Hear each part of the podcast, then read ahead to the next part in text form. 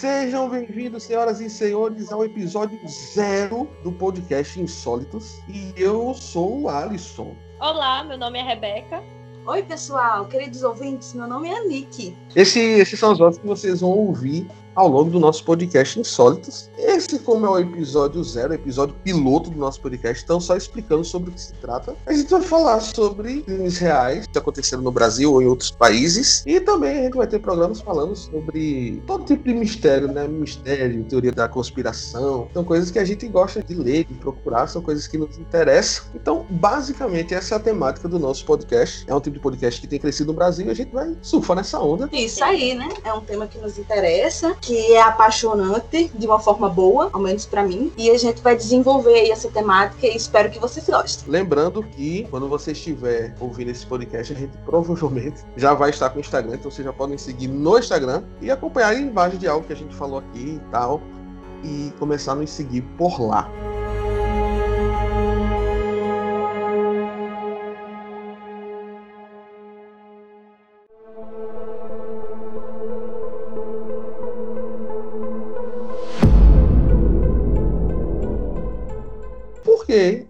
Nós, seres humanos, somos tão atraídos por histórias de crimes, por histórias misteriosas. Por quê? O que, é que vocês acham? Assim, pra mim, eu acho que é o fascínio pelo desconhecido. É uma situação que ninguém, tipo, eu acho que a maioria das pessoas que se interessa pelo assunto passou e que nunca passe, né, pelo amor de Deus, é o fascínio pelo desconhecido. Eu acho que a maioria dos ouvintes, das pessoas que se interessam nunca estiveram nem do lado das pessoas do mal, nem do lado das vítimas, digamos assim. Então a gente tem essa curiosidade de saber o desenrolar da história. Por que aconteceu? Por que a pessoa faz isso? Porque o que acontece? Como a, o, a vítima escapou? O que o, o, agressor fez? Por que ele fez? Qual a motivação? Eu acho que é esse o interesse. E é isso aí que estava na minha cabeça, né? O ser humano, ele vive à procura de respostas é o mistério, né?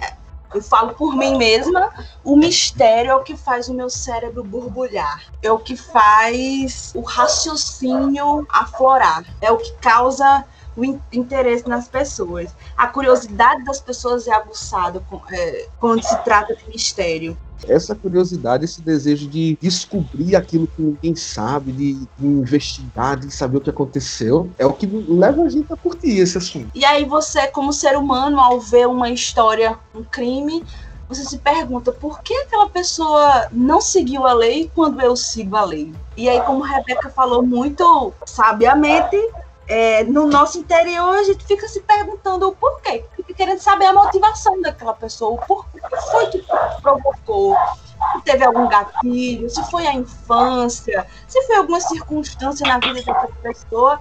E o que muita gente não consegue compreender é o fato de que nem todo criminoso tem um motivo. E é aí quando a gente passa a entender que existe a maldade.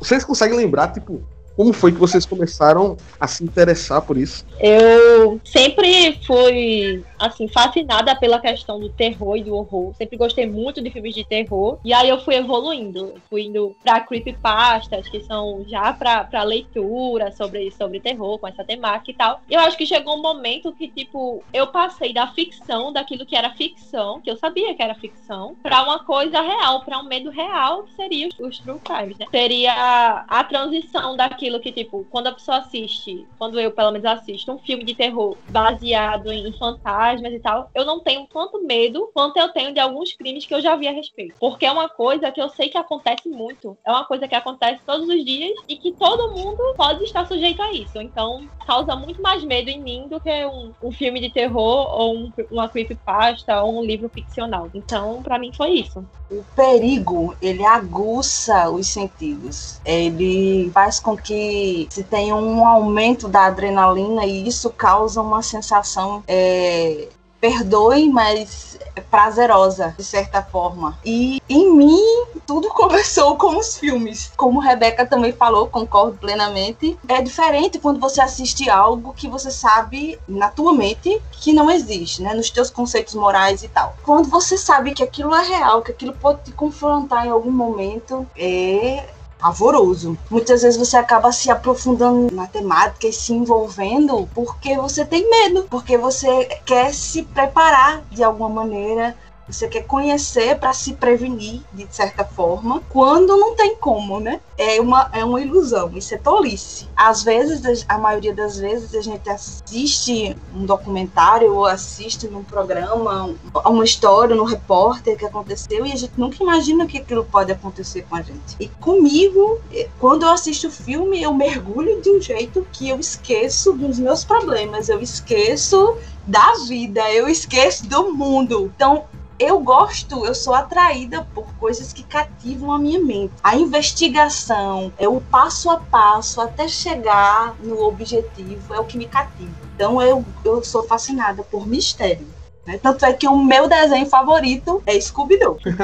porque eu gostava do mistério, de descobrir, da descoberta de quem é. Ao contrário de vocês, eu lembro que. Cara, eu, eu tava lembrando a história que, tipo, eu, eu com 8 anos de idade, 9 anos de idade, eu fui fazer uma redação. E eu, eu não lembro a história que eu escrevi. Tipo assim, redação pra criança, né? Aquela redação de meia pasta. Só que eu lembro que a minha redação ela tinha um plot twist, né? Ela, na parte final, ela tinha uma revelação que eu lembro que minha professora, minha tia do colégio na época, ela meio que falou: Rapaz, como é que tu pensou um negócio desse? E eu sempre gostei dessa parada do twist, dessa surpresa, de você ser, entre aspas, né, na, na questão de filme, ser enganado de achar que o, o, culpado é um quando na verdade é outro e tal. Eu acho isso muito legal.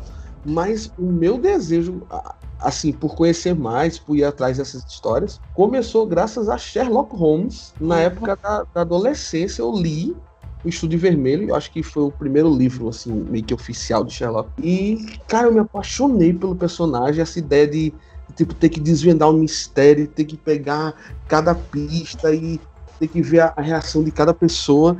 Isso é bem legal. E no fundo, eu não sei você, mas no fundo, quando eu vejo casos famosos que, que a gente vai falar aqui ao longo dos episódios, eu fico me colocando ah, nesse personagem de tipo, poxa, será que se eu fosse policial na época eu teria conseguido sacar o que tinha acontecido e tal? Então eu, eu meio que, mesmo que já esteja resolvido, mesmo que já saiba o que foi o cara, eu sempre meio que vejo esses casos pensando, poxa, será que eu tenho desvendado esse mistério? E comigo foi muito Sherlock, e aí, obviamente, né, tem, tem muita influência de filme, e para quem tá nos ouvindo, a gente vai ter alguns episódios que a gente vai dedicar a filmes e séries sobre, os, sobre o tema e tal. É o quebra-cabeça, Alisson. Isso. Né? Se a gente for parar pra pensar, é o quebra-cabeça que, que chama a atenção. Ao longo da nossa conversa aqui, tem palavras-chave para tudo isso que a gente tá falando. É o mistério, é o perigo, é a busca pelas respostas, é o quebra cabeça, é a, a informação. Porque a gente vê que alguns programas, inclusive, como Big Brother, A Fazenda e entre outros, algumas pessoas se interessam pela vida de outras. E as pessoas ficam querendo entender o que deu errado, o que, que aconteceu na cabeça daquela pessoa para que ela pudesse chegar a esse ponto. Ninguém imagina que uma esposa vá envenenar o esposo com arsênico, ou seja lá o que for. Ninguém imagina que uma mãe matará os seus filhos. Ninguém imagina que uma amiga vai cortar a outra de estilete para tirar o bebê e, enfim. Na nossa mente, a gente se considera entre aspas normais né, porque todo mundo tem um pouco de anormalidade de si, é, a gente fica pensando o que foi que aconteceu, em que momento aquela pessoa parou e a gente sempre considera uma loucura, é. não é? E isso é a questão de parar para entender onde foi que aquela pessoa ficou louca. E todo mundo quer saber. É sempre uma interrogação, né? E, e a gente às vezes pensa, será que não pode acontecer comigo, né? Será que eu não posso um dia virar essa chave? Enquanto você tava falando, eu tava pensando, tipo, querendo ou não aqui, com muitas aspas, obviamente ele tá falando de crimes cruéis, de vidas que se foram e tal. Mas querendo ou não, é aquela história surreal. É aquela história. É, é tipo, é, você tá assistindo um filme, é uma história que é muito absurda. Porque, você assim, sai da sua vida, você sai da sua cabeça para analisar a vida e a cabeça de outra pessoa. Porque assim, Muitas a gente tá... gostam desse tipo de história porque fogem da sua realidade. É. A gente tá falando de true crime aqui, mas a, a, verdade aqui é que ninguém fica tão fascinado por, tipo, a gente liga o jornal e, ah, o traficante tal matou o traficante X. É um crime. Mas, assim, entre aspas, é algo normal pra nossa realidade, infelizmente. As mas... pessoas se interessam por histórias de pessoas que são como elas, Sim. donas de casa, esposos, namorados, namoradas. Entende? Essa questão é tão grande, tipo, de ser pessoas que a gente possa imaginar como nós ou como nossos conhecidos, que Eu diria que os, maior, os casos mais conhecidos de assassinato, de desaparecimento, são aqueles que a gente não sabe quem foi. A gente não sabe quem fez, então acaba que a gente se pergunta se foi alguém normal, se foi alguém, tipo, como alguém que a gente conhece, ou até como nós mesmos que fez uma coisa dessa, sabe? Eu acho que por isso. Quando a gente vê casos, por exemplo, como o de Madeleine, eu acho que o de Madeleine é, é o caso mais conhecido de desaparecimento e é um mistério até hoje.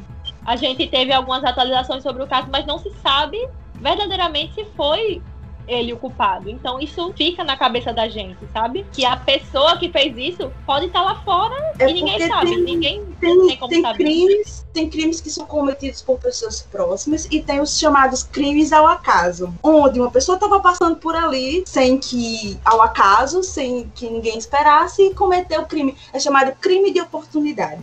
E esses são os mais difíceis, creio eu, que no caso de Madeleine tenha sido um crime de oportunidade. É, e por isso tão difícil de resolver. A maioria dos crimes são por pessoas conhecidas da vítima. É, e é isso que faz a gente parar para pensar, poxa, e você olha para o seu vizinho e diz, será que foi ele? né? E pergunta, poxa, será que alguém da minha família teria coragem de fazer isso? Será que realmente todos me amam? São, é, é muito estranho, porque o ser humano é uma coisa complexa. A mente humana é algo. É muito louco. É, muito... é viajou. A Rebeca, ela, ela citou o caso de Madeleine, mas eu queria fazer aqui duas rodadas de citações, mas a gente vai fazer uma de cada vez, tá? Pedir para cada um, e aí pode começar com a Rebeca mesmo. A Rebeca é um, um caso, um true crime, né? Um caso real de, assim, te marcou, que tenha lido muito. Enfim, usar a palavra gosta é meio tenso. Que é. Você, que traga... você se interessa. Que eu me é, interessa. Traga interesse.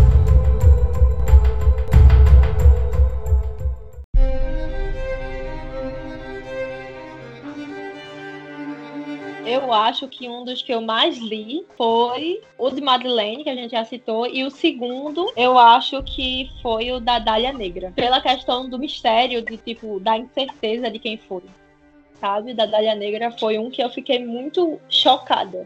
Como aconteceu, de como o corpo foi encontrado e tudo. Pra mim foi um crime que me chocou muito. Falar agora, eu lembrei que tem um jogo de videogame, eu não vou lembrar o nome agora, que, que meio que se passa na época do crime da Dália Negra e você é um investigador que meio que vai investigando. O GTA, GTA, GTA tem como você fazer isso. Eu não sei. Eu não sei se tem outro, mas no GTA tem. É, Anitta. Quando a gente fala se, inter se interessou, também é estranho, mas na verdade não é porque a gente gosta do que aconteceu. Obviamente que não. Mas é como aconteceu por que aconteceu. É o que vem depois que nos interessa. Se haverá uma solução, é o, é o, decorrer da história que nos interessa. Obviamente, todas essas histórias que nós vamos falar a seguir, ou que a gente citou aqui, são trágicas. Isso que desperta o nosso interesse aqui. A história em si, narrada, né? O contexto, como a gente falou aí, a motivação. E foi lendo um livro que eu despertei para essa história muito, muito, muito conhecida, que é do assassino do Zodíaco. E o livro é O Animal Mais Perigoso de Todos, que inclusive virou uma série, né, da Fox. E é muito bom para quem não leu o livro. E fala aí da história de um rapaz que começou a procurar o pai e ele, na sua investigação, achou muitas evidências de que talvez o seu pai fosse o assassino do Zodíaco. E só você lendo o livro é muito bom, né? Muito bom mesmo.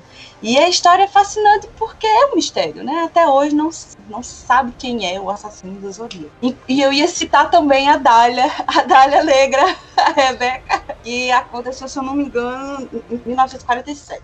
Ela era uma garçonete, não é isso? Uma aspirante atriz. E aí o corpo dela foi encontrado mutilado. E ficou um mistério até hoje. Eu li uma reportagem de que também tinha um rapaz à procura do pai e encontrou alguns. É, encontrou umas fotos dela no meio dos pertences do pai. Não sei se vocês viram isso, né? A, a, internet tem coisas interessantes, mas também tem verdades. Então, eu só comentando aqui, uhum. ele disse que tinha foto dela, o pai dele, dele tinha fotos dela nua. Uhum. E ele suspeitou que talvez ela, o pai dele tivesse sido o assassino e tal. E, e daí um outro ponto que eu queria chegar, para você ver onde as pessoas chegam. Elas querem estar envolvidas na história. Existe muita gente assim. Isso eu acho bizarro. Não, tem muito né? cara que assume ser serial killer só pra estar na mídia e no final você Isso sim é bizarro. Por exemplo, Aqui no Brasil a gente não vê isso, porque a gente tem a questão da cultura, mas tem muita gente que mente para fazer parte da investigação, é. sem entender que pode fazer mal. É, como, como eu citei, não posso fugir do meu amor aos filmes, como eu citei que tem um jogo sobre Dália Negra, tem o filme Zodíaco, né? Que é muito bom, com o Mark Ruffalo, com o Hulk com o Capitão e com o Homem de Ferro lá. Robert Downey Jr., que fala sobre o caso do Zodíaco. Assim, eu ia citar um caso gringo, mas como vocês dois já citaram um caso gringo, eu vou citar um, um caso brasileiro, que assim, eu acompanhei, né? Tipo assim, eu já, eu já tinha dado para entender as notícias e tal, relativamente recente, que é o, o Isabela, né? Isabela Nardoni. Eu acho que talvez seja um dos crimes mais famosos, se não o mais famoso do Brasil, de, de assassinato normal, né? Porque às vezes tem de político e tal. E, cara, quando você vai ver o papel da perícia, de como foi desenrolada toda a investigação, quando você vai ver a entrevista do casal negando, e assim, e a mídia ama esses crimes que tá lá 24 horas e você liga o jornal e tal.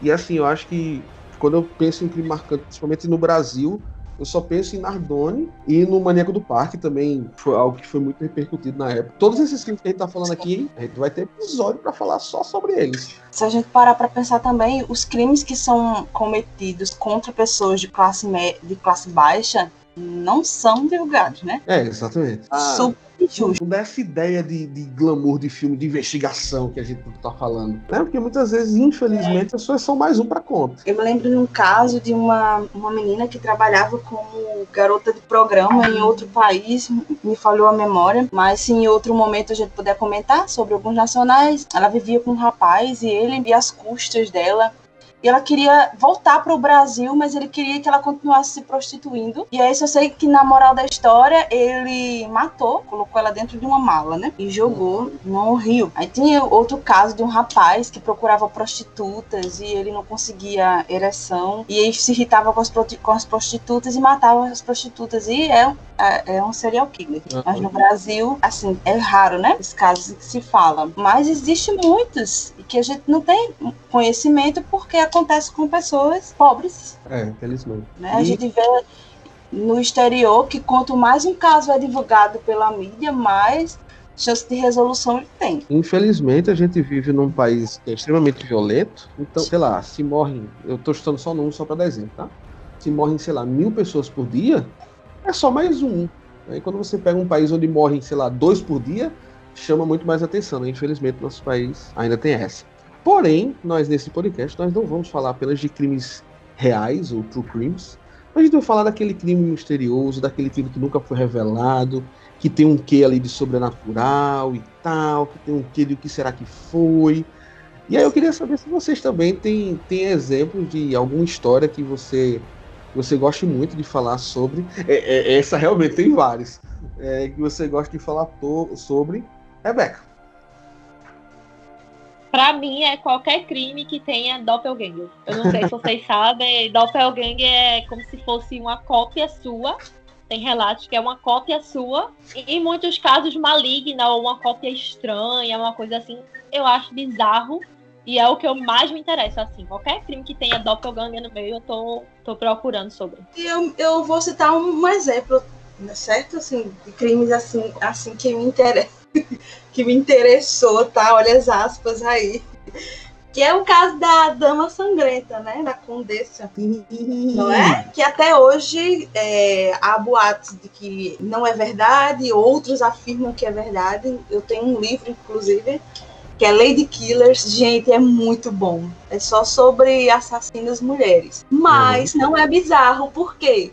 É muito interessante. O livro fala sobre o perfil psicológico dessas mulheres, é, como era a vida delas. Gente, a Idade Média é uma, era, foi uma porcaria. Eu, eu, eu sou alegre por ter nascido na época em que nasci. É muito interessante, muito interessante mesmo. Leiam, leiam. E ele, o livro fala sobre a história dessas mulheres. Muito, muito, muito dessas mulheres eram eram mães infelizes que não podiam se divorciar, que eram maltratadas pelos maridos, enfim, né? E para essa temática que vocês comentaram agora, a Dama Sangrenta é o meu exemplo. Para quem não conhece a história, comenta aí, Alisson. É, é, é bizarríssimo. É bizarríssimo. É? É, tu falou da, da, da Idade Média, eu lembrei. Eu, eu amo história, né? Eu, eu amo estudar história e tal. E aí eu, eu lembrei que, vez ou outra, eu falava com os amigos meus, meu irmão, se eu pudesse voltar no tempo, para dessa, eu queria voltar pra Idade Média, pô. Eu, eu, eu assistindo aquela série lá do Castanhar, né? Mundo Mistério.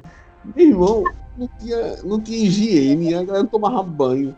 Quem chegava, tipo, 45 anos era o herói, a galera morria, na maioria das pessoas morriam criança, com doença, não tem injeção, não tem nada.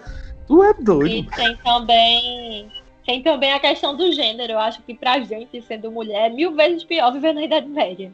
Mil é. vezes pior. Você, você podia ser morta só por saber ler, então é. sem condições. Eu tenho dois casos pra citar. Primeiro aqui eu quero dizer que eu particularmente, eu, eu particularmente, eu não acredito em, em vida inteligente fora da Terra. Em alienígenas eu não acredito. Mas eu confesso que eu amo quase acreditar que poderia ser legal se, tipo, tivesse ET e tal. Eu não acredito, mas eu gosto muito de ler sobre, sei lá, ET de Varginha, Chupacabra, Área 51. Eu acho muito interessante, embora eu não acredite. Eu acho muito massa. E aí eu tenho dois casos para citar. Um que, que tem a ver com isso, que é...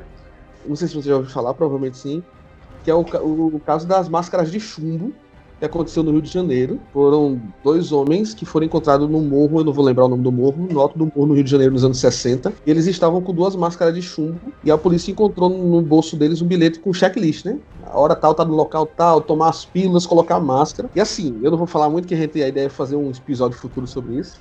Mas, tipo, o local ao redor estava totalmente queimado e os corpos não. Eles eram mecânicos de outra cidade. Todo mundo que foi entrevistado, ninguém nunca suspeitou nada deles. Enfim, assim, é, é uma história bizarríssima. E outro que para mim é a história bizarra é a morte de Elisa Lam, que essa gente tem, tem até vídeo de câmera de segurança do elevador, que até hoje, assim, tem várias explicações, tanto reais, entre aspas, como sobrenaturais, entre aspas. E a polícia até hoje nunca fechou o inquérito de bater com o martelo o que foi. E é bizarríssimo. O vídeo é bizarríssimo. Então, se você nunca, nunca viu, e se você não se assusta facilmente, então você pode ver. E aquilo que eu falei lá atrás, eu creio que as meninas vão concordar comigo. Cada caso citado aqui, a gente pode fazer um episódio só sobre eles, né? E dá pra falar muita coisa sobre cada um dos casos. Com certeza, com certeza. Então, gente, nossas considerações finais. A gente tá gravando, como eu disse no começo, o episódio piloto. Esse episódio das duas, uma. Ou nunca vai ser ouvido por ninguém, porque a gente vai no final dizer, vamos gravar outro que não ficou bom. Ou vai ser aquele episódio que a gente vai postar e daqui a 10 anos a gente vai dizer assim: não, não assiste o primeiro, não, porque era muito ruim.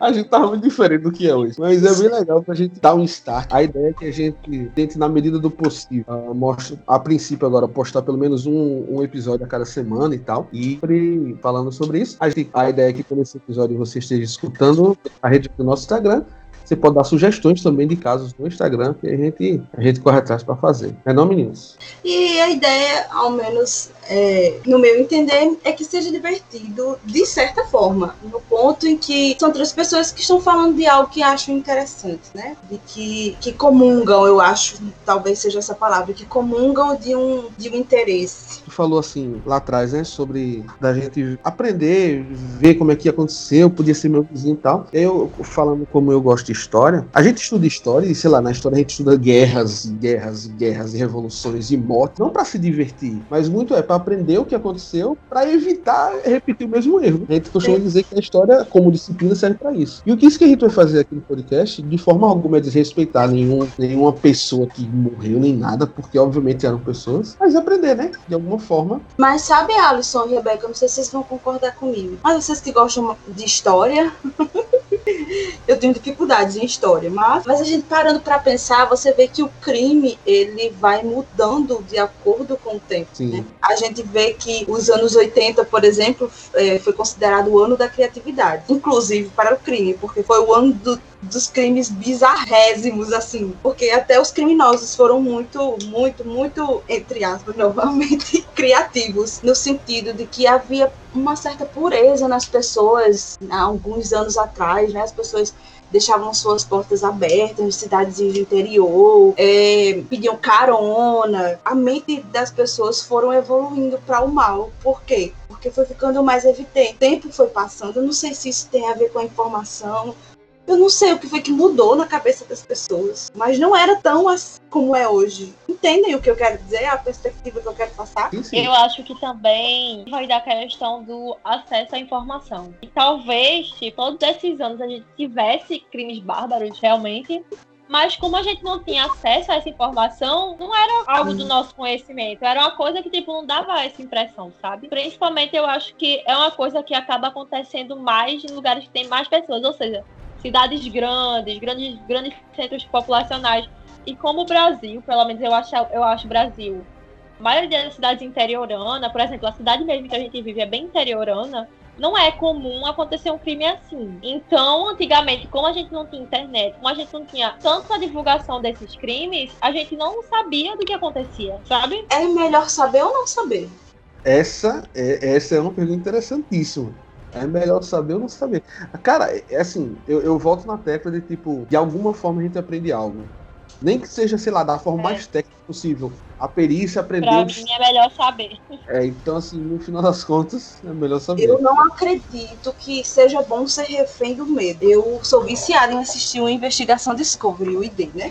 Eita. Eu aprendi, eu aprendi muita coisa. É, tipo, quando for, a gente for andar de ônibus, né? Olhar para os lados, quando você descer do ônibus, observar se a pessoa está te seguindo.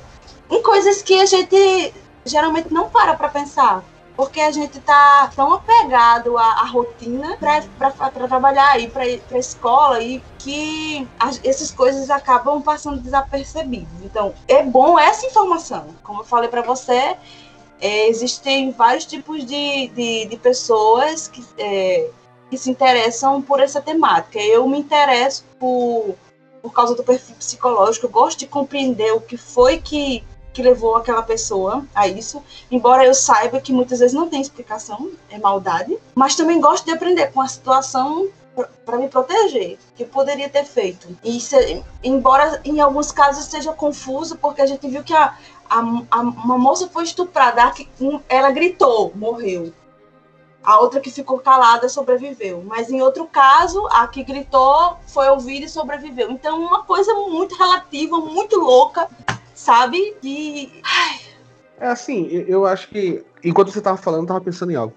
O, o, problema de muito saber é que pode acontecer o extremo da gente ficar meio entorpecido, né? Paranoico. Então, tipo assim. Ah, é só mais um caso. Então, a, conforme a gente vai sabendo de muita sei lá, muitos casos, muitos crimes, a gente começa a meio que banalizar essas coisas. Eu, eu acho que é um ponto negativo, né? Do muito saber. De estar sempre, sempre tão informado e acaba ficando banal. Ou melhor, aparentemente banal. Essas. Porque minha mãe dizia assim, ô oh, menina, tu só quer ver desgraça.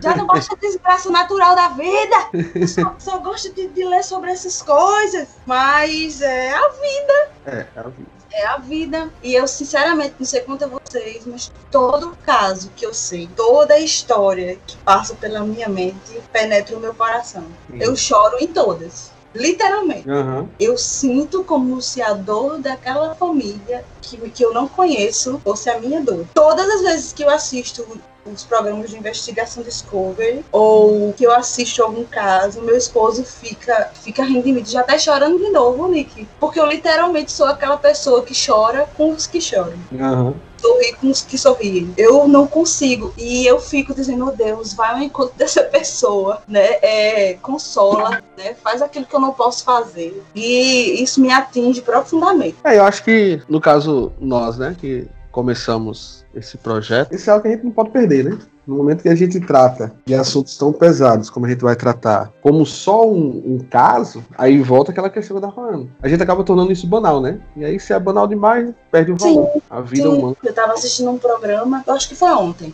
e era a história de dois menininhos que estavam brincando num determinado local da floresta e foram estuprados por um, foram estuprados por um rapaz. E ele, elas nunca desistiram de, de, de em busca, né, do, do, do, de quem matou e violentou os meninos. E aí ela disse que o investigador, o detetive que, que era responsável pelo caso, andava com a foto dos dois. As mães se tornaram muito amigas e uma delas estava dizendo: o investigador anda com a foto do meu filho e com a foto do filho da minha amiga na carteira. É por isso que eu confiei nele, porque ele se, ele se importa. É. Então, quando ela viu que o investigador andava com a foto do, dos dois meninos na carteira, ela disse que sentiu que era diferente porque ele se importava. Ou seja, não era algo banal. É você ter empatia pela dor das pessoas, é você se colocar no lugar do outro essa questão é não perder a humanidade diante de tantos casos tristes e horríveis que a gente vê, não perder a humanidade, sabe? Não vê apenas como um caso. Né? A gente tem um olhar de tragédia, outros têm um olhar de tragédia, mas puxando mais para curiosidade. Então a gente tem que ver o que está no nosso caldeirãozinho de sentimentos. O que, que é? É mais curiosidade pela vida do outro, é mais pela, pela tragédia, porque é algo incomum. Então a gente tem que fazer aí um. Tem que ter uma, uma peneira na nossa vida, né? Com essa bela reflexão neste final. A gente vai ficando por aqui. Estaremos de volta aí na próxima semana. E mas eu já posso adiantar a pauta. Semana que vem a gente vai falar de um caso da nossa terrinha, para quem não sabe, a gente não, também não disse. Todos somos paraibanos. E aí na próxima semana a gente vai falar sobre um caso aqui da nossa terrinha que chocou muito na época. Eu não vou dizer qual é, mas a gente vai preparar o terreno. Então, é isso, né, menino? Tchau para vocês. Tchau, próximo você. programa. Foi uma delícia conversar com vocês. Tchau, meu povo. Até semana que vem. Tchau.